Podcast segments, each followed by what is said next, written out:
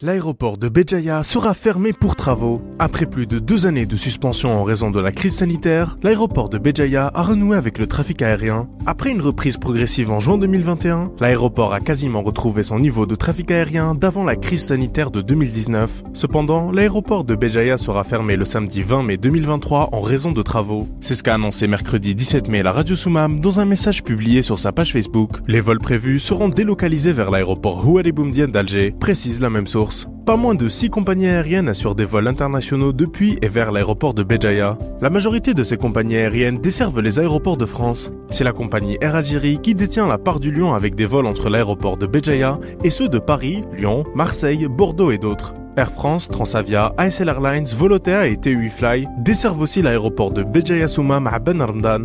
Cinq compagnies assurent une moyenne de 10 vols par semaine en aller-retour entre les différents aéroports de France et celui de Béjaïa.